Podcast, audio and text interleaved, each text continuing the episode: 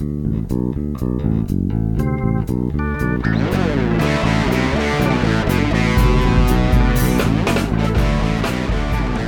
bem-vindos ao De Cabeça, o podcast onde vamos mergulhar nos processos, estratégias e tendências de destaque no mundo dos negócios online, com temas para que você possa criar seu próprio negócio online ou ampliar seu negócio atual. Eu sou Eric Menal e hoje a gente tem mais um episódio de entrevista com empreendedores e a entrevista de hoje é muito legal. É com o Ionan Fernandes, ele é diretor comercial e diretor de canais da Resultados Digitais, uma das maiores empresas de marketing digital do Brasil.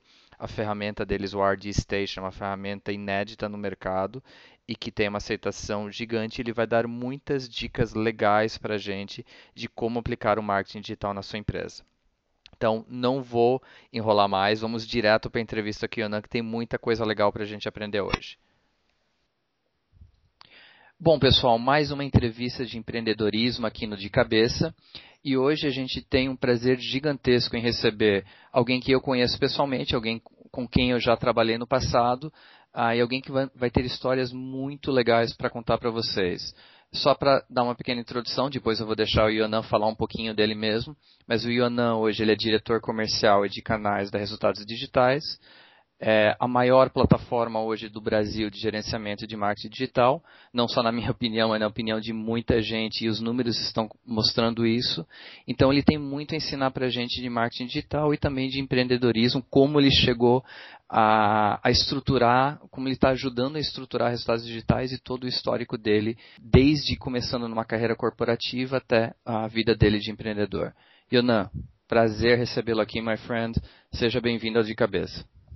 Ô, Eric, eu que agradeço muito a oportunidade de poder compartilhar algumas experiências aí com você, com seus ouvintes. E a ideia mesmo é nós podermos contar um pouquinho da trajetória, falarmos sobre como eu enxergo o Brasil hoje em relação ao processo de maturidade é, focado em processos de marketing digital, contar um pouquinho dessa experiência de migração de executivo de marketing e vendas para, um, para manter esse papel ainda de marketing e vendas, porém com ideias um pouco mais empreendedoras e eu terei o maior prazer em dividir com você e com seus ouvintes toda a história aí construída nesses últimos 15 anos. Será um prazer participar com você e com seus ouvintes. Show de bola, Iona. Conta um pouquinho de você, para quem não te conhece, onde o Iona começou, como ele trilhou essa carreira até chegar na posição hoje na Resultados Digitais. Ótimo, Eric. Eric e ouvintes, eu venho como executivo de marketing, vendas e produto aí nos últimos 15, 16 anos eu acabei fazendo a minha carreira especificamente em empresas de software e tecnologia, onde eu vim ocupando aí posições desde analista de marketing, passando por gerência, algumas diretorias, mas sempre envolvendo, Eric, é uma das coisas que eu gosto muito de falar, que é assim, ó, como é que você normalmente pega algumas empresas que elas têm um pouco mais de foco em produto e começa a transformá-las, principalmente no processo de comunicação, no processo da construção de suas bases de relacionamento, um pouco mais focado em mercado. Eu sempre fui um, um adepto e acredito muito que, às vezes, você ter um produto, é, principalmente na área de tecnologia, que muitas vezes o produto é um código de um, de um software, né, um software codificado, Sim. isso às vezes está um pouco distante de ser uma oferta que você consegue entregar para o mercado. Então eu sempre vim trabalhando aí em áreas de marketing, vendas e produto, mas muito mais com uma premissa muito forte que era de acreditar que uma linha de código não é a oferta final que um possível, um potencial comprador vai levar para casa ou para sua empresa, né? Uhum. Então sempre usei muito assim essa essa didática de tentar transformar produtos em ofertas. E essa experiência acabou sendo construída aí, como eu havia comentado nesses 15 anos, basicamente em empresas de tecnologia nos mais variados é, portes, desde pequena, média e empresas aí que foram até processos de IPO. Se tornaram, isso, se tornaram empresas grandes a ser negociadas em bolsa de valores. Legal, Yona. E assim, para você, qual a grande diferença de trabalhar numa empresa? E assim, quando eu falo grande diferença, tanto na questão profissional, na execução da sua profissão, quanto na questão pessoal mesmo, do, do prazer pessoal e profissional. Qual a diferença de trabalhar numa empresa grande, numa corporação e de estruturar algo novo, começar algo do zero? É muito interessante, Eric.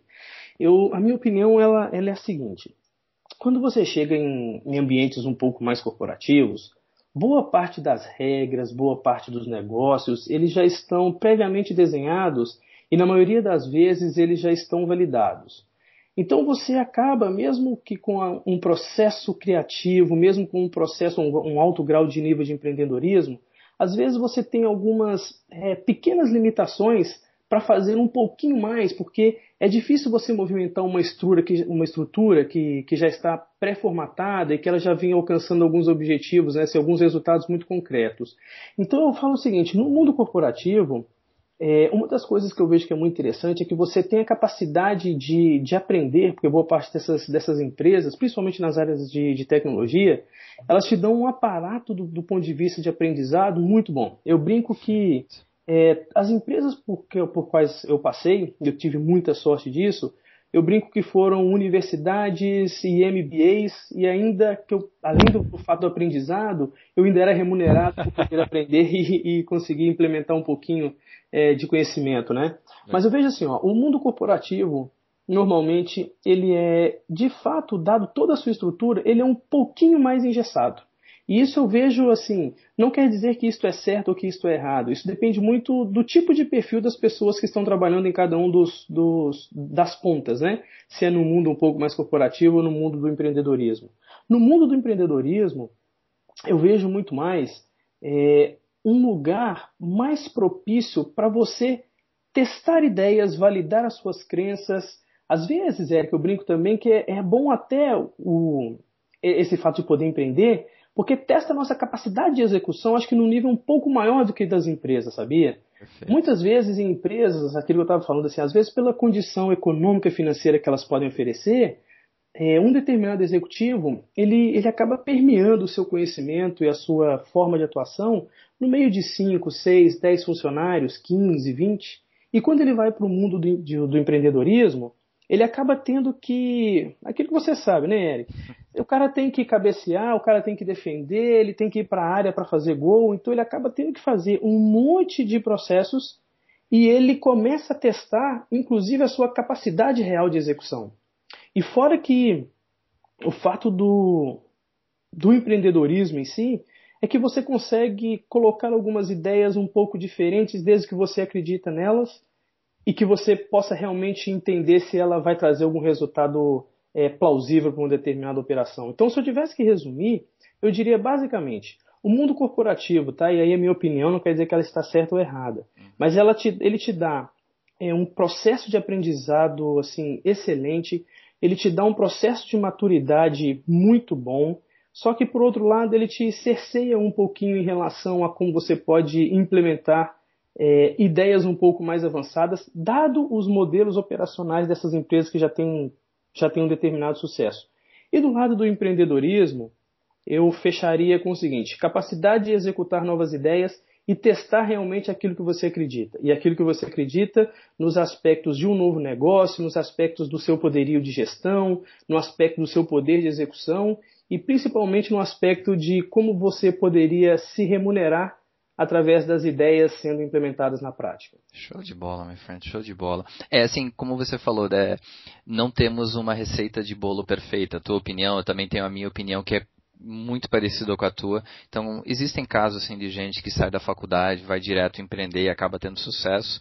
Ah, parabéns para essas pessoas, mas no fundo a questão da experiência corporativa, do aprendizado em um ambiente maior. E, assim, no, no meu caso, eu sempre olho muito quando, saindo da experiência corporativa indo, indo para o mundo do empreendedorismo, você ganha mais, é, você tem mais respeito por coisas que você não tinha na época que você trabalhava no mundo corporativo, porque a tua área era a coisa mais importante do mundo. E agora que você tem, como você falou, bater o escanteio, ir para a área cabecear, ser o goleiro, defender, fazer o gol, cara, você acaba ganhando respeito muito grande por, por áreas que você tem que aprender, tem que aprender na marra, né? Não tem jeito. Então você não pode ser mais só um profissional de marketing, só um profissional de atendimento, só um profissional de vendas. Tem que saber um pouquinho de tudo, né? Perfeito. É, eu acho que esse, esse seria o ponto mesmo, Eric. Assim, ó, você falou uma frase aí que eu acho que ela sintetiza bem. Você, quando está no mundo corporativo, acha que a tua área é, é a única e aquilo, o negócio existe basicamente em função daquele seu dia a dia. E quando você vai para o caminho de poder empreender, a sua visão assim horizontal não é que ela aumenta, assim, ela se multiplica exponencialmente. Porque você realmente tem que estar tá a par de todos os processos. E aí uma das outras coisas, então, como você comentou, eu ia falar um pouquinho mais para frente, é, é, esse fato de você ter que olhar muito mais horizontalmente e menos verticalmente as coisas, né? Legal. Faz muito sentido. Show. Quando você, é, na, tua primeira resposta, você falou um pouquinho da questão de transformar um produto, né, transformar um, um, código em uma oferta. E, na minha opinião, entra um pouquinho a questão da, da humanização aí, né? Você tentar é, chegar no lado humano para que você possa vender algo que alguém precisa. E quando, assim, muito do nosso público são empreendedores, são pessoas que estão lá no seu, na, no seu emprego 9 to 5, pensando em abrir um negócio à noite, como que você enxerga essa questão de colocar o, o, o, lado humano, o lado da personalidade do empreendedor dentro de um negócio, claro, respeitando sim padrões de, de negócio, respeitando processos que existem no mercado, mas qual a importância dessa questão, principalmente para o pequeno e para o médio empreendedor, essa questão pessoal? Deixa eu só ver se eu entendi a pergunta, mas o hum. quanto ele deveria colocar as suas crenças em um determinado negócio? Exatamente isso, cara. Ah, ótimo, ótimo. Eu digo que assim, acho que assim como você, nós trabalhamos com pessoas que também eram empreendedoras, que criaram empresas enormes e que eles tinham muito fortemente as suas crenças e os seus objetivos. Eu acho que todo o negócio, por mais que nós venhamos a estudar aí processos de implementação, processos comerciais, processos de atendimento, processos financeiros e tentemos seguir algumas determinadas regras, Eric, eu vejo que realmente o que faz diferença e o que dá cara para a empresa são as crenças e os valores que os empreendedores conseguem carregar com si, sabe? Eu vejo que, de fato, é isso que os diferencia dos demais, porque muitas vezes, se você pegar, seja ele qualquer livro de gestão, estamos falando de, pô, você vai estudar Kotler em marketing, vai estudar Peter Drucker em administração e coisa do tipo, a, quando você vai para o momento mesmo de operacionalizar aquela ideia, você vai para o momento de fazer a execução, o que mais se leva em conta, na minha opinião, é, é, aquele que pessoal mesmo que, que aquela crença daquele empreendedor consegue fazer para aquele negócio. Então, o que, que eu falo assim? Ó, você pode entregar um mesmo produto para um, um, um empreendedor. Vamos falar então, um software de, lá, um software de gestão empresarial. Uhum. Para empreendedores que tiveram basicamente as mesmas escolas do ponto de vista teórico, e você coloca um produto e dinheiro na mão dessas, desses empreendedores, eu tenho certeza que vão surgir muitos negócios diferentes e negócios diferentes, sabendo o seguinte: poxa, às vezes aquele empreendedor ele domina um pouco mais o requisito técnico de produto, então pode ser que aquela empresa se, se saia melhor no mercado em relação a um potencial de produto. Mas se você pega um outro que vem de um viés mais de marketing e vendas, o produto ele vai ser entregue, às vezes num nível um pouquinho menor do que aquele outro que tinha um skill um pouquinho mais técnico, mas ele vai crescer um pouco mais rápido o marketing vendas. Aí lá na frente ele vai, ele vai encarar algumas, algumas dificuldades que não encarou o cara de produto, mas um cara que era mais focado em produto pode ser que para fazer a roda girar demore um pouquinho mais, mas depois ele vai deixar de ter alguns problemas técnicos. Então assim, como você comentou, não tem receita de bolo, mas o fato de ter que colocar é, uma crença para que o negócio aconteça não tem como ele não ser pessoal e estar muito relacionado aos valores que o determinado empreendedor está trazendo para o negócio, sabe? E eu diria assim, ó, é, que isso deve ser uma das coisas mais respeitadas possíveis. A gente costuma ver que eu tive vários amigos é, que, tem, em, que são empreendedores e normalmente para surgir uma ideia nova, colocar uma empresa no ar, o típico cenário que eu, que eu consegui vivenciar é o seguinte, Eric, Junta o Eric, que é um ótimo cara de produto, aí junta o João, que é um, poxa vida, um, um administrativo financeiro fantástico, e junta o Ionan, que conhece um pouquinho de marketing e vendas. E aí, a primeira coisa que surge é o seguinte: poxa, cada um com determinado skill, vamos montar uma empresa e vamos torcer para que isso dê certo. É, minha opinião, Eric, que esse é um dos caminhos que eu acho que ele está mais fadado a não dar certo. E sabe por quê? Porque se não tiver os valores e as crenças equalizados em sua base, pode ser que essa empresa ela vai para frente nos três anos, mas daqui a três anos estão todos esses sócios sentados, cada um olhando para uma determinada direção. Eu diria até que, então, nesse aspecto, como você mencionou, dessa questão da personalidade, hoje, se eu fosse montar um próximo negócio, antes de olhar os skills técnicos, eu iria procurar é, pessoas que pudessem fazer parte dessa sociedade mas que compartilhasse das mesmas crenças, objetivos e valores que os meus. Porque esse sim eu tenho certeza é o que vai fazer uma empresa para ela ser um pouco mais duradoura.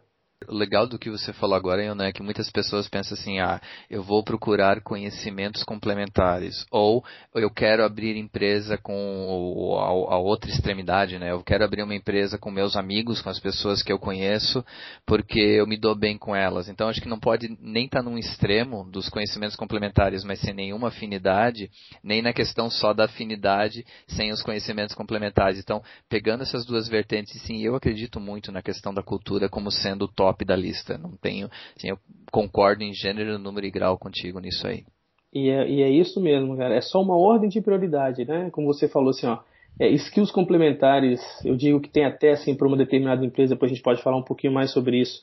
Eu imagino um skill, um skill set bem complementar, que de fato é ter uma pessoa muito boa de, vamos falar assim, design e usabilidade, um outro muito bom de produto e um outro muito bom de mercado.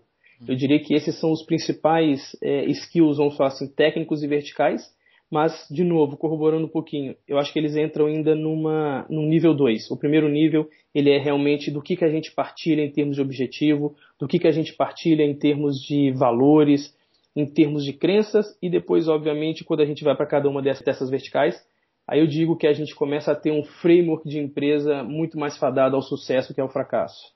Show de bola, cara. E aproveitando a sua presença, ilustre presença aqui no De Cabeça, vamos tentar sugar o máximo que a gente pode de marketing digital de ti, já que você é um dos caras que mais conhece desse assunto. Eu tenho certeza que o pessoal que está ouvindo quer saber, puxa, o que, que ele tem, o que, que ele pode me dar de dicas práticas em relação a algumas coisas de marketing digital.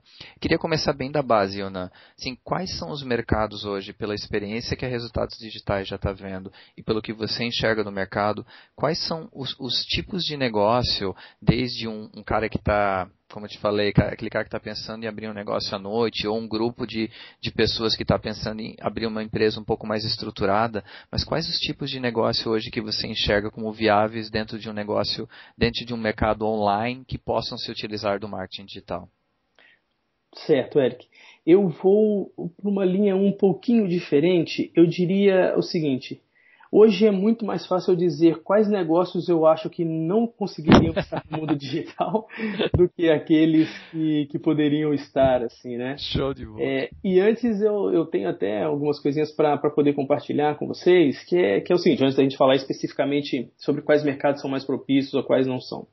Antes de falar disso, Eric, a minha crença, né, que a gente está falando é que assim, ó, é, o processo de compras hoje ele mudou. Isso é, eu vou passar algumas informações, ele, ele mudou definitivamente. em boa parte das vezes, o marketing acabou não conseguindo acompanhar essa, essa evolução. E aí que eu acho que está o grande diferencial. Não tem muito a ver com o tipo de negócio em si, mas com o momento de se poder aproveitar. Porque assim, é, na minha cabeça, e pegando um pouquinho daquele histórico, vai, de momentos corporativos que nós vivemos, a forma de você vender um produto onde você cria um, um aparato de comunicação, sai batendo de porta em porta, né? O porta em porta aí leia-se mídias que às vezes nós estamos empurrando informação para os potenciais clientes. Naquele período eu vejo assim, ó, que o, o, vendedor ele acabava controlando um pouquinho mais o processo de compra, né? E basicamente em função da dificuldade às vezes que o consumidor tinha de encontrar alguma informação sobre um determinado produto ou, seu, ou sobre um determinado serviço, sem ter que, inter, que interagir com alguém da empresa, né? Uhum. Mas aí quando eu pego esses dados, quando você me faz uma pergunta dessas, do tipo, poxa, né, quais são os negócios um pouco mais propícios para terem sucesso no mundo digital? Eu vou de novo falar uma outra coisa. Hoje, se eu pego lá o pessoal do Ibope, eu sei que tem um determinado é, viés de erro aí, mas o, o, próprio Ibope hoje me diz que 92% dos potenciais clientes ele acaba utilizando a internet como canal de pesquisa sobre a empresa ou sobre o produto e serviço antes, antes mesmo sequer dele entrar em contato com essa empresa.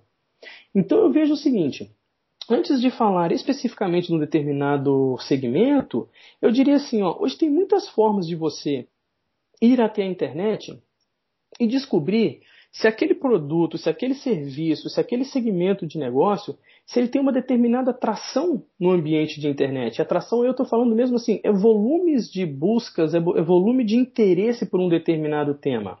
Então, né? então assim, ó, se eu pegar, por exemplo, cara, hoje, pô, se eu sou um negócio da área de educação, mais de 60% quando uma pessoa vai, você é da área de educação, né? Quando uma pessoa é, está se interessando para fazer um determinado curso, seja ele em que nível for, primeiro lugar que esse cara vai é na internet. E a partir dali, ele, depois ele tem interesse sobre esse tema, ele vai ter um pouquinho mais de informações sobre o produto ou sobre o serviço em si. Aí depois ele vai partir para um processo de decisão de compra até o momento realmente onde ele vai fazer a compra efetiva de um produto. Antes, Eric, né, né antes da, da internet estar da forma como ela está hoje, ali assim, ó, entre o interesse pelo tema e informações sobre o assunto é que o interessado ia bater um papo com o vendedor. Hoje, eu digo que o contato com o vendedor está quase no momento em que o potencial cliente está decidido a comprar e ele vai muito mais para poder tirar algumas eventuais dúvidas. Se eu tivesse que separar então em alguns tipos de segmento, eu falaria o seguinte: todos aqueles segmentos onde previamente eu consiga identificar que existe uma atração e um nível de procura dentro da internet.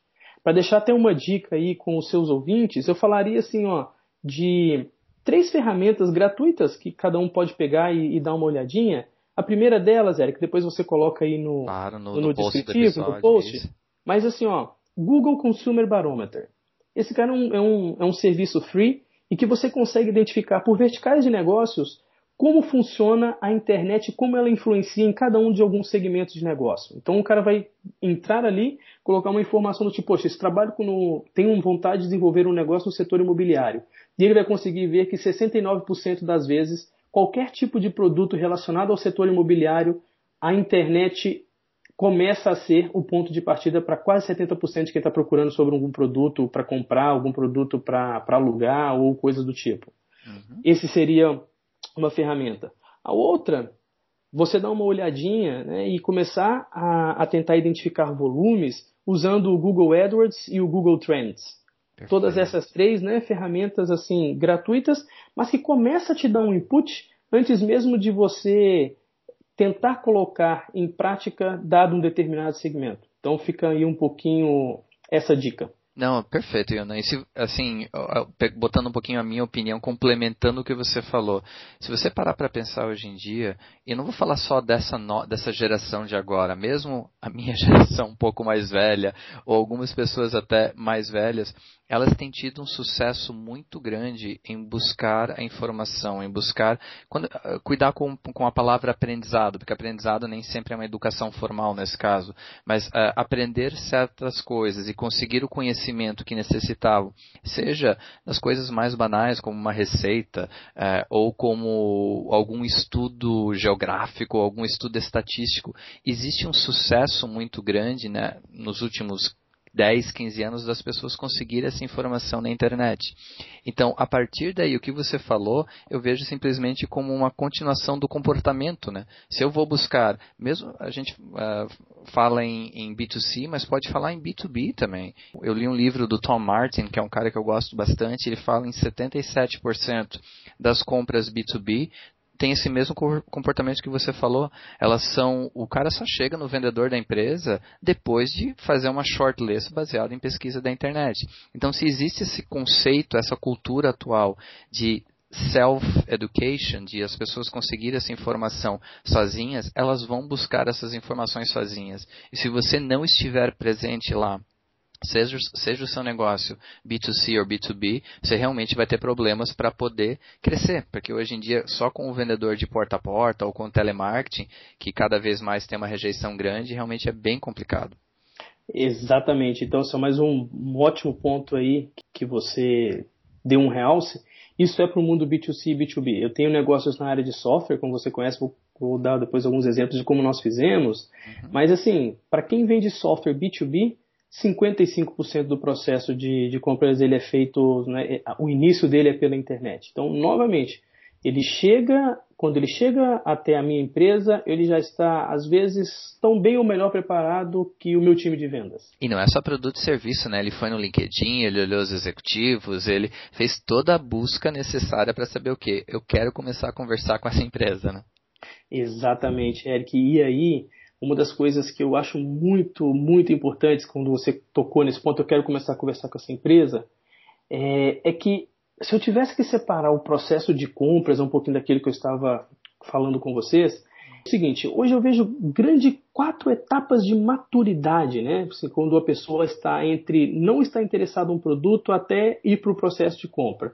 Eu sempre penso numa, vamos imaginar assim, um gráfico onde no eixo horizontal dele eu tenho quatro grandes fases de venda relacionadas ao interesse do potencial cliente. Onde no momento zero ele se interessa pelo tema. Vou te dar um exemplo aqui. Uhum. Eu tenho uma, uma, uma empresa de, de software que ela faz software para a área de manutenção de frotas. Perfeito. E boa parte das vezes, o meu típico público-alvo, ele é um caminhoneiro que há 10, 12 anos ele trabalhava especificamente nessa função e ele foi dando certo na vida e ele foi construindo e fazendo com aquele um ou dois veículos se transformasse numa empresa de 50, 60, às vezes 70 caminhões.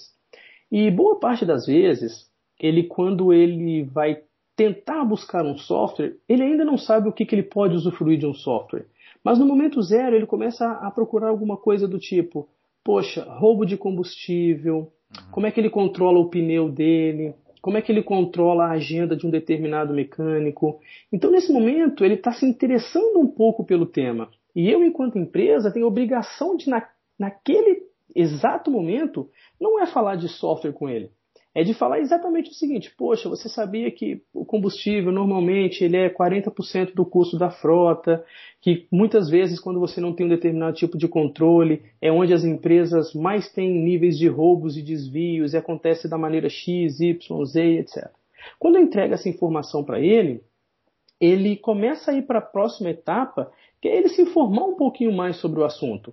Poxa, se então ele começou a identificar e ele teve interesse relacionado a roubo de combustível, agora como é que eu poderia me precaver de não deixar com que esses desvios aconteçam?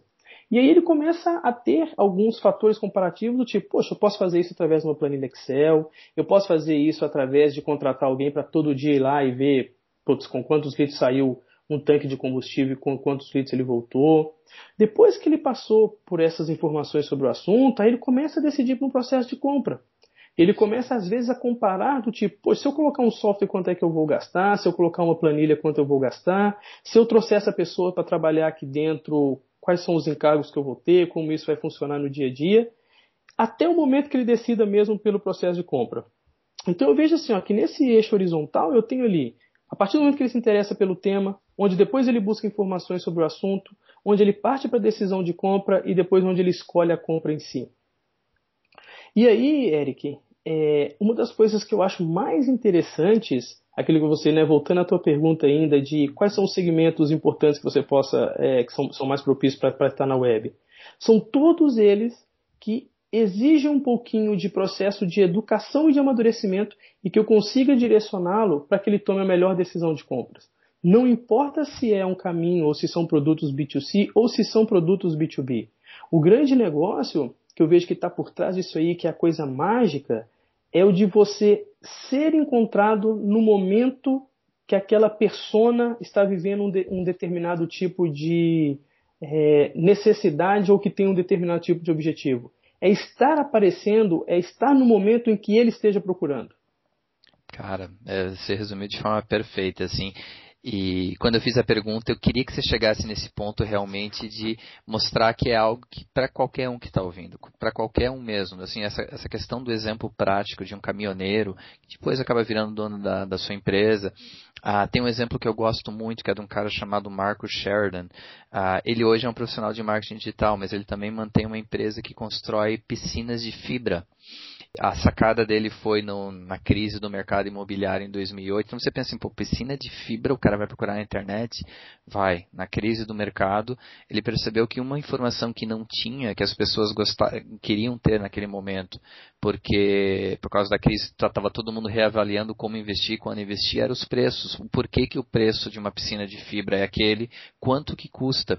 Então ele começou a criar material, começou a criar conteúdo baseado simplesmente para ajudar o consumidor consumidor final, falando assim, olha, o, o, todo o custo envolvido na construção de uma, de uma piscina de fibra é esse, o preço normal, dependendo do tamanho, é esse, esse, esse, e ele enquanto várias empresas quebraram naquela época, ele utilizando-se no marketing digital, no mercado que basicamente não utilizava no marketing digital na época, ele conseguiu crescer e conseguiu buscar, sabe, fazer a empresa dele sobreviver e hoje ela é uma empresa que sucesso gigantesco. Então assim, independente do negócio que você está pensando em abrir, pessoal, é, o marketing digital hoje em dia eu não vejo como escapar dele. Assim, eu, quando o Ionan fala em 92%, eu até vou colocar mais um, um, um por cento ou mais ali, porque eu acho que realmente são pouquíssimos os negócios que podem sobreviver hoje sem o marketing digital. Perfeitamente, Eric. E aí eu queria até então agora começar a entrar na, na fase de compartilhar algumas experiências, né? Por favor, my friend. É, esse, essa empresa que eu tenho na área de, de software para gestão de manutenção de frotas, lembra quando a gente começou a falar de mundo corporativo e do mundo corporativo quando você migra para o caminho de ser empreendedor? Uhum. Eric e ouvintes, naquela, naquela ocasião eu estava muito acostumado né, com empresas onde eu tinha uma abundância de recursos para fazer negócio, onde se eu tivesse que pegar um avião e ir a um determinado cliente, obviamente, né, previamente identificado e com determinado potencial, eu tinha recursos para poder fazer. E aí eu acabei trazendo muita parte desses vícios corporativos, mesmo sem querer, para um tipo de negócio que às vezes não cabia essa, essa, essa, essa forma de se fazer negócio. E aí, Eric e ouvintes, o que, que aconteceu? Para você ter uma ideia, nos seis primeiros meses, perdão, nos nove primeiros meses de operação, nós vendemos para seis clientes. E aí, assim, estava acostumado com exatamente esse modelo, né? Poxa, compra lista, começa a ligar, traz um time de venda, pega um avião, vai atender um determinado cliente que você acha que é potencial, começa a fazer e pegar pesado em prospecções ativas, evento, e aí, depois de nove meses com esse resultado de seis clientes, você olha e fala o seguinte: poxa, dessa forma, esse é um tipo de negócio que ele não vai sobreviver. E aí, nesse momento, foi quando nós começamos a nos atentar um pouco mais para entender quem que era essa minha persona, né? Quem que era esse caminhoneiro de sucesso que hoje tem uma empresa com seus 60, 70 veículos, quais são as dificuldades que ele vive no dia a dia, de saber que muitas vezes ele não está interessado num software, mas que ele tem a dor do, do roubo do combustível, que ele tem a dor é, de algumas manutenções vencerem e ele perder essa manutenção, porque ele simplesmente não tinha essa informação no momento que ele precisava. Quando começamos lá a implementar um modelo onde eu comecei a tracionar e, a, e começar a entregar respostas para o momento de compra dessa pessoa e ajudar ele a começar a construir, eu saí nos 12 meses seguintes, né? então foram 9 meses para vender 6 clientes e 12 meses seguintes para vender mais de 250 clientes. Nossa. É, então, assim, ó, e isso tudo em função do que a gente conseguiu organizar do ponto de vista de marketing digital. E aí eu trago um, um vou deixar uma dica também com a turma, não sei se você já comentou em algum outro podcast, Eric, que é um livro chamado The Ultimate Sales Machine. Não, ainda não. Do Chet Holmes. Eu não. diria assim, ó, é um livro de cabeceira para as pessoas aí, para os, os, empreendedores que querem realmente abrir um tipo de negócio e usar o marketing digital como plataforma de alavancar esse negócio, chama The Ultimate Sales Machine, o autor é o Chet Holmes, e ele conta uma coisa muito interessante, que é onde eu vou falar com vocês, que foi exatamente esse caso dessa empresa que eu tenho, que eu consegui vivenciar e sair de nove meses para vender seis clientes, para depois de 12 meses vender para 250 clientes. Ele conta uma história que é assim, se você tivesse hoje entrar no estádio de futebol, vamos imaginar aí na nossa Copa do Mundo, no estádio de futebol lotado, e, e o pessoal da FIFA te desse o microfone para você falar no centro do gramado para todos aqueles 60 mil pessoas que estão no estádio, para você falar sobre o seu produto ou sobre o seu serviço. Se você começa a falar do produto em si, poxa, eu tenho um software de gestão de frotas, 3% daquelas pessoas estarão interessadas em ouvir sobre o seu produto ou serviço. É, estarão um pouco mais interessadas. Né? 3% vão estar interessadas naquele produto ou serviço. 7% está disposta a ouvir sobre aquele determinado produto ou serviço.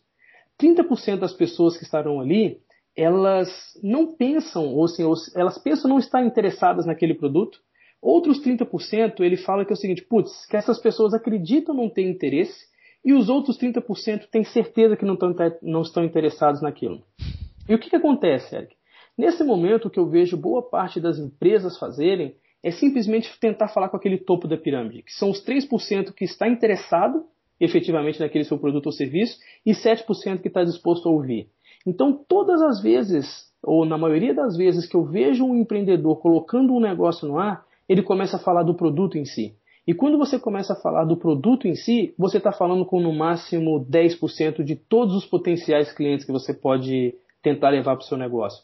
E esse é o exemplo clássico que aconteceu comigo na época dessa, dessa empresa de software de gestão de manutenção de frotas. Porque, dado o mundo corporativo e, e os recursos que nós tínhamos para poder falar um pouco mais sobre o produto, eu comecei, obviamente, a falar de que software frota, controle de, de programa de frota, poxa. E na prática, eu só consegui trazer e ter volume quando eu ensinei um pouquinho o mercado, o que, que é gestão de frotas, como funciona a gestão de frotas, mostrar as dificuldades que um gestor de frota vive no dia a dia, para no fim ele começar a identificar o seguinte: poxa, uma das maneiras mais assertivas que eu tenho para poder resolver este problema é ter um software frota. Perfeito. Então, assim, eu acho que aí está a grande magia do marketing digital. É você, novamente, traçar quais são as pessoas, identificar qual que é a atração que você tem na web dado um determinado assunto, não importa se, se é no ramo B2B, se é no segmento B2B ou no segmento B2C, e a partir daí você fazer a lógica um pouquinho inversa. Fale um pouco menos sobre o produto, mas fale um pouco mais sobre tudo que está por trás do produto e que a sua empresa pode resolver através de produtos e serviços. Aproveite para educar e entreter, né? Acho que essa é a grande sacada. É a mensagem, é a mensagem. E assim, ó, tem muito. Fechando o exemplo aqui, se você hoje entrar no Google AdWords e você ver qual que é o volume de buscas dado à palavra, por exemplo, software frota, você vai encontrar um valor lá 300. Se você, na mesma ferramenta, procurar gestão frotas, 6 mil. Então, poxa, eu tenho muito mais chances de atrair para poder falar com 6 mil interessados, construir um processo com ele e levar ele até o momento que ele se interessa para software, do que eu simplesmente eu falar com esses 300 que estão interessados, estão assim, lá no, naquele, naquele eixo que eu estava comentando com vocês, que eles estão lá na frente no interesse de compra, que ele já está basicamente decidido a comprar.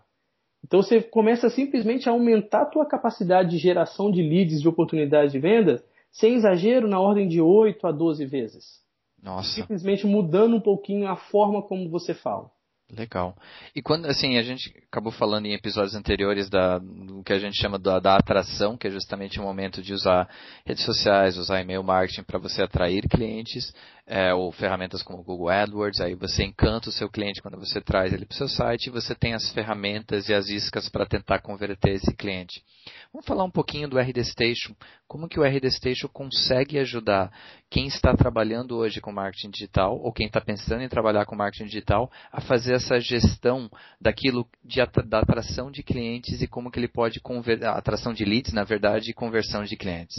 Ah, ótimo, ótimo, Eric. É, antes de falar um pouquinho nisso, se você me permitir, claro. eu queria falar é, de como a gente enxerga né, um pouquinho disso, de como é o funil de vendas e marketing hoje, para nós colocarmos onde o RD pode, pode ajudar. Perfeito.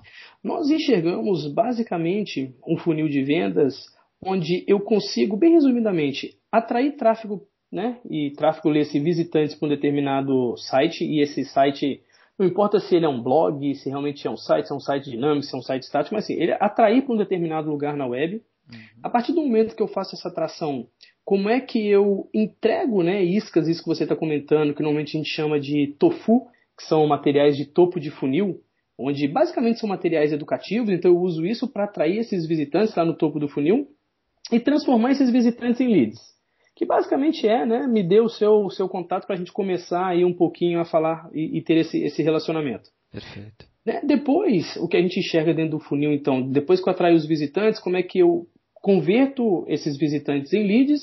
Depois que eu converti eles em leads, como é que eu me relaciono com eles até o momento em que realmente tem uma oportunidade de venda clara, até o momento final onde ele concretiza a venda e se torna cliente. O RD Station, ele passa por cada uma dessas etapas, desde como é que eu ajudo na parte de atração, através de blog, de publicações em mídias sociais, de arrumar um pouco é, a questão de, de SEO e as suas palavras-chave para eu atrair um número maior de visitantes para aquele determinado ambiente web. Uhum. Quando ele chega nesse ambiente web, nós temos formas através das landing pages em como eu transformo isso num lead e aí é uma outra ciência, se um dia você quiser, a gente pode conversar também. Quais são as melhores formas de você transformar um visitante em um lead? Eu acho que dá pra fazer um, um episódio só disso, my friend. Com certeza, com certeza. Tem uma ciência muito bacana por trás disso. É, o RD Station, então, depois que você conseguiu ter esse, esse dado inicial do cliente, uma das coisas que eu considero que é o grande coração é que ele te ajuda através de inteligência de segmentação a você se relacionar com esse potencial cliente de uma forma um pouco mais automatizada. Deixa eu dar um exemplo. Imagine que chegou, né, nesse, nesse caso lá da empresa de gestão de frotas. Eu consegui identificar se o interessado chega por gestão de frotas, eu começo a falar com ele sobre indicadores de frotas. Quais deveriam ser os itens que ele deveria gerenciar no dia a dia?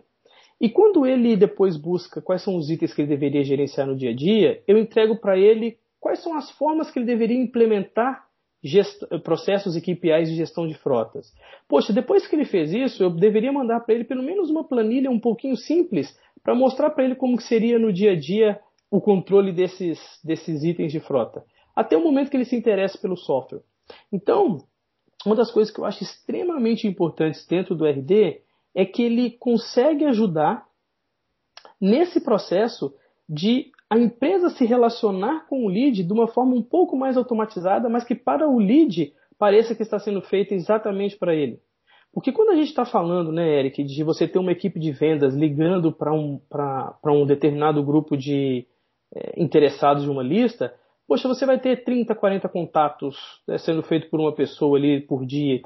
E quando você parte para a web, onde você tem é, no topo do funil um volume muito grande, aquilo que eu estava comentando, poxa, são 300 buscando por software frota, mas são 6 mil buscando por gestão de frotas. Você começa a ter um volume de leads muito grande que para você administrar no dia a dia não dá para ser um por um, passando a mão no telefone e conversando com esses caras. Então o RD ajuda muito a você fazer essa segmentação e a nutrição desses leads até o momento que ele atinge um determinado gatilho e aí sim você coloca isso com o seu time de vendas. Ou seja, o seu time de vendas, usando o RD Station, ele vai conseguir entrar em contato com um determinado vendedor, com, perdão, com um determinado potencial cliente, Perfeito. a partir do momento onde ele está um pouco mais nutrido e essa nutrição feita de forma automatizada. Pô, Iana, muito legal. E até vamos entrar um pouquinho mais no detalhe de alguns termos aqui, porque é importante, porque algumas pessoas de repente pensam em marketing digital e pensam assim, ok, eu vou criar um e-book, uh, eu vou pegar e-mail e a hora que eu receber o e-mail do meu cliente, do meu potencial lead do meu é, da pessoa para qual se interessou com o meu material, eu já vou mandar uma proposta de algo para vender. A gente sabe na prática que isso não funciona. Então, quando a gente fala em nutrição, na, na questão de, de automatizar esse processo, é justamente a questão de, de ter um comportamento padrão de comunicação com o cliente de acordo com o momento que ele se encontra nesse relacionamento com a empresa. É mais ou menos por aí, né? Com certeza, Eric. Então vou até é, ilustrar um pouquinho mais assim, tá? Isso com alguns dados que a gente vivencia aqui no dia a dia. É o seguinte, em média, dado isso que você falou, o, o, o marketing entrega para vendas, normalmente assim, dos leads que chegam para venda, 50% dele não está pronto de forma alguma, ou seja, ele está muito cru, ele está muito cru sobre alguns aspectos. Sobre o aspecto de não estar maduro é, em relação ao interesse da compra, aquilo que você falou. É o cara que começou a receber um e-book e aí já entra alguém abordando para tentar vender alguma coisa, ele não está preparado. Ou às vezes, quem baixou esse e-book também não é um decisor de compra. Perfeito. Então, muitas vezes também, né, do ponto de vista de fit, aquele que poderia ter, inclusive, se ele está interessado e tem o poder de compra, ele não é, ele não é a pessoa apropriada. Então, em média, isso é de acordo com, com o Glinster, 50% dos, dos leads que chegam para venda não estão prontos, os outros 50% estão prontos. Só que 80% desses leads todos que chegam para venda, ele nunca viram venda. E 5% das vezes, e perdão, e 5% do pessoal de marketing não faz esse processo de, de, de nutrição ou automatização desse processo, sabe, Eric? Então uhum. o que, que acontece? Esses 80% que não convertem é por falta de nutrição. E a falta de nutrição, ela está relacionada a um pouquinho isso que você comentou, de você fazer alguma coisa muito no momento zero, ou de você não fazer, perder um determinado tempo e tentar fazer isso depois e correr atrás do prejuízo. A pessoa nem sabe quem você é mais. Não sabe, não quem é sabe, é. não sabe, realmente não sabe. E aí eu vejo assim, ó, a falta de nutrição, sabe onde ela pega basicamente? É assim, ó. Imagina, eu vou passar um, uma informação que é o seguinte assim. Imagina um vendedor tentando então falar com, com, com um determinado potencial cliente que deixou o seu nome lá através baixando um e-book, por exemplo, e depois ele foi nutrido com mais dois ou três materiais, dependendo do fluxo que foi desenhado. Mas no primeiro contato que esse vendedor faz com esse potencial cliente, 48% desse time de venda desiste de falar no primeiro contato se ele encontrar alguma objeção.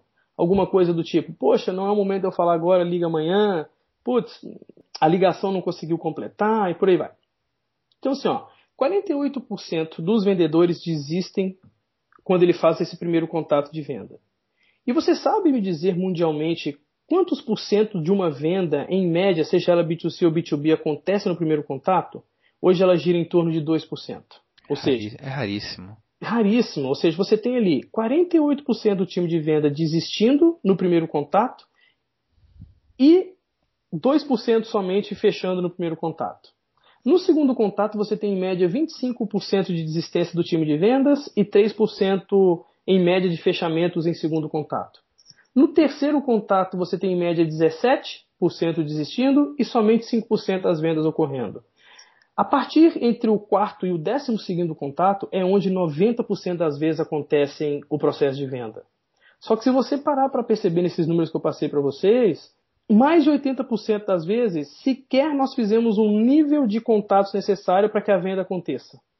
E isso, é que muitas das vezes é por uma falta de uma estratégia de nutrição. Perfeito. É, então, assim, ó, se eu não consigo nutrir, se eu não consigo dar as informações num determinado período que seja adequado, a chance que eu tenho de não fazer essa venda por dois motivos, de chegar muito tarde ou de chegar muito cedo, ela é muito grande.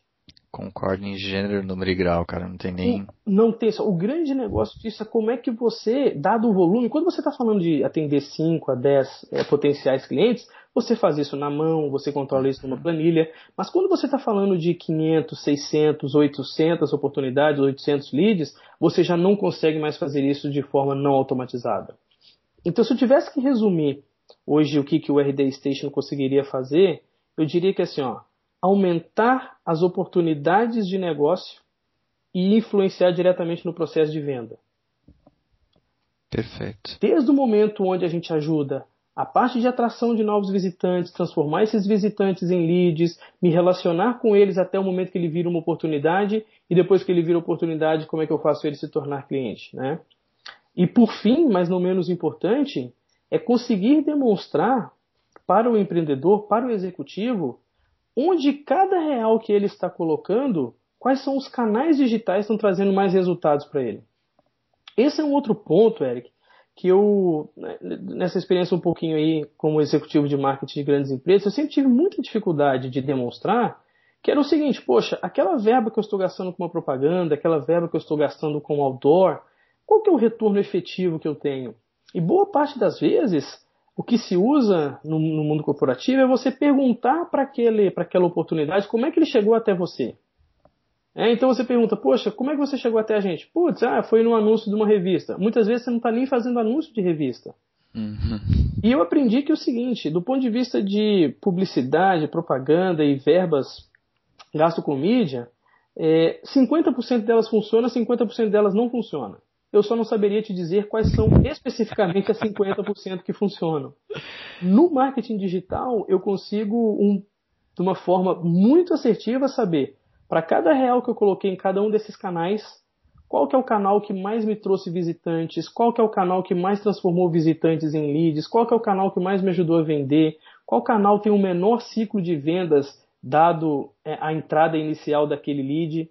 Então eu vejo o seguinte assim, ó, no processo de poder demonstrar aquilo que você está gastando, né, verdadeiramente em relação a retorno sobre investimento, eu diria que do orçamento de marketing não teria nenhum, nenhuma outra vertical que ficaria mais fácil de você demonstrar um retorno sobre investimento do que você está fazendo no marketing digital. Eu ah. diria que é o seguinte, é o mais fácil você ver o resultado. Você não, nem, não tem mesmo, né? Porque através das próprias. De, a gente falou no início, você deu dicas legais que a gente vai colocar no post de ferramentas gratuitas, mas através do próprio Analytics e é, num, num, aspecto mais amplo, e aí usando uma ferramenta como a RD Station, entrando mesmo no detalhe, você consegue perceber exatamente o que você está gastando e o que está trazendo de retorno para a tua empresa.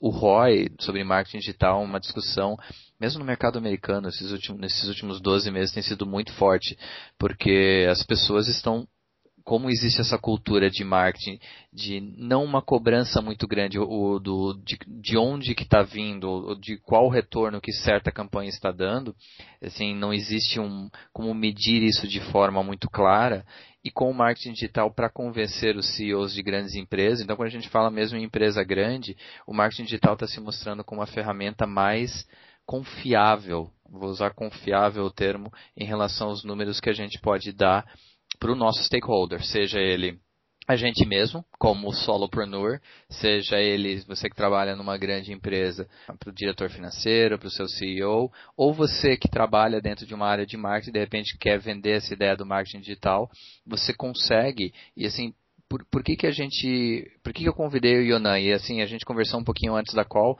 A gente quer ver se traz o Yonan mais vezes para entrar em temas mais específicos. Mas a experiência que ele traz na questão de passar por várias fases de carreira trabalhando com marketing, do conhecimento que ele traz de marketing digital, e hoje ele conseguiu dar esse overview muito legal, conceitual e com dicas práticas, que é algo que eu sei que você que está aí na ponta ouvindo precisa bastante. É, essa experiência do Yonan consegue trazer para você algo que é muito importante para você realmente vender a questão do marketing digital dentro da tua empresa, seja na tua área de marketing, seja na tua empresa pequena eh, para os outros sócios. Então é muito importante isso. Então a gente vai colocar os links do site da, da Resultados Digitais no, no post e além do produto consumam o conteúdo que a Resultados Digitais oferece no blog. Tem muita coisa legal ali que vocês podem. Você que está começando a aprender, você pode ampliar o seu conhecimento de forma muito grande, mesmo você que trabalha com marketing, tenho certeza que ali tem muita coisa que você ainda não conhece. Então, consuma o conteúdo do blog. Eu nem sei quantos posts tem ali ou não, mas são muitos e muitos e muitos, né? São muitos, Eric. Eu diria que, assim, em termos de posts, nós devemos estar falando uns 300 posts, desde o do que, que é inbound marketing, como fazer inbound marketing, de inbound sales, como implementar estratégias, quando a gente desce para cada um dos canais, o que fazer em SEO, o que fazer em mídias sociais, dentro de mídias sociais, o que fazer no canal Facebook, no canal XYZ, é, e fora os materiais ricos que hoje estão em torno de 50, né, que são aí e-books mostrando mesmo passo a passo de como você faz alinhamento entre marketing vendas, de como você implementa um modelo de negócio é um pouco mais previsível do ponto de vista de captação de receitas. Então nós estamos falando aí de uns 300 posts e de uns 40, 50 materiais ricos, né? Eu diria que, que tem um ambiente assim propício para essa troca de informações e aprendizado e está tudo lá de uma maneira gratuita. E o mais legal, Eric, é que o que está descrito naqueles materiais, de fato é o que a gente faz no nosso dia a dia hoje da resultados digitais para poder captar a atenção mesmo do mercado, ajudá-los a entender até o momento que ele se interessa pelo nosso produto. Então, isso tudo que eu estou falando para vocês, de como poderiam ser dicas de vocês colocarem no dia a dia, é o que nós fazemos. Então, para se ter uma ideia, hoje nós geramos em torno de 15, 17 mil leads mês. Dado, é, dado todo esse processo. E ali a gente compartilha exatamente a forma que nós usamos para resultados digitais, que é a de informar o mercado, ajudar ele a entender, levar para um processo de compra se fizer sentido, o que a gente usa é o que a gente escreve, é o que a gente divide com o público. Show de bola. Yanan, só tenho a agradecer, assim, tu gastar, gastar o teu tempo aqui com a gente. O pessoal que vai ouvir durante a semana não sabe, mas é um domingo à noite, então Yanan se dispôs a estar com a gente aqui no domingo à noite, um bate-papo legal. Vocês que estão ouvindo, usem a seção de comentários do post para de repente se existe algum tema específico que vocês queiram que a gente trate em próximos episódios, até para quando a gente for tentar incomodar o Yonan de novo, a gente já incomode com algum tópico bem específico para ter uma discussão bacana como foi agora. Yonan, não sei se tu tens algo mais que você queira complementar, mas do nosso lado aqui, eu só tenho agradecer, my friend. Obrigado mesmo pelo teu tempo. Perfeito, Eric e ouvintes também. Sim, Eric, depois você pode me passar quaisquer tipos de, de, de, comentário, de pedido que a turma tiver, que eu teria o maior prazer em, em, em, atender. E se conseguirmos levantar aí quais são as oportunidades dos próximos temas um pouco mais específicos, hoje nós tivemos um pouquinho de tempo, teria o maior prazer em participar também. Eu queria só fechar, Eric, com uma dica específica em relação ao marketing digital, que é o seguinte, que um dos erros mais comuns, né, que eu encontrei, que eu vi aí de algumas empresas que nós atendemos, elas iniciarem as suas ações no marketing digital encarando esses, essas ações da mesma forma que no marketing tradicional. Ou seja, tentando empurrar a mensagem do produto para o maior número de pessoas possíveis. Isso eu diria que é uma das coisas que não funciona muito bem. Trate o marketing digital como uma forma daquilo que você comentou o seguinte, de dar uma informação no momento correto que, aquelas, que aqueles potenciais clientes estejam procurando. Não atropelar o processo de compras. De novo, se ele não estiver procurando software de frota, que você dê informações para ele de gestão de frota, de gestão de combustível, de gestão de pneu, antes dele chegar no assunto específico software frota. Então, assim, ó, a dica é não faça as ações que nós estamos acostumados no dia a dia do marketing tradicional, do, do ponto de vista de empurrar, não leve isso para o marketing digital. É, pense como pessoa física agora, você que está ouvindo e você que de repente está pensando em implementar algo na sua empresa, se você gostaria no seu, no seu feed do Facebook ou no seu feed do Twitter ser invadido por produto o tempo inteiro. De vez em quando sim, pode, é, tem a famosa, a famosa ratio do 5 para 1, né, que alguns especialistas dizem, 5 posts que você coloca para entreter e educar e um que você tem o direito, você ganha o direito de, de passar o seu produto. Mas pense dessa forma, você não gostaria que cada vez que você entrasse numa rede social em que você quer um tempinho para ver o que seus amigos estão fazendo, ou, ou, que as pessoas que você escolheu seguir estão fazendo, então não bombardeie o tempo inteiro com marketing tradicional. Pense realmente como um, um educador e alguém que sim está dando valor para o teu potencial cliente lá na ponta, né? Exatamente, exatamente. Eric, sou eu quem agradeço a oportunidade de poder falar um pouquinho Casa tá aberta, my friend. A casa tá aberta. O senhor Boa. sempre será bem-vindo no De Cabeça. Eu só tô realmente cortando agora porque o cara que, o cara que tá escutando na esteira já deve estar tá quase morrendo agora nesse instante, né? Perfeitamente, Eric. Yonan, grande abraço, my friend. Eu quem agradeço. Até a próxima. Esse podcast é oferecido pela ESOS, especialistas em ampliar mercados e aumentar vendas portfólio completo de soluções de marketing digital, lojas virtuais e aplicativos móveis. A música utilizada nesse episódio é 46 Billie Jean Cocaine, de CC Asia Band, usada através de Creative Commons.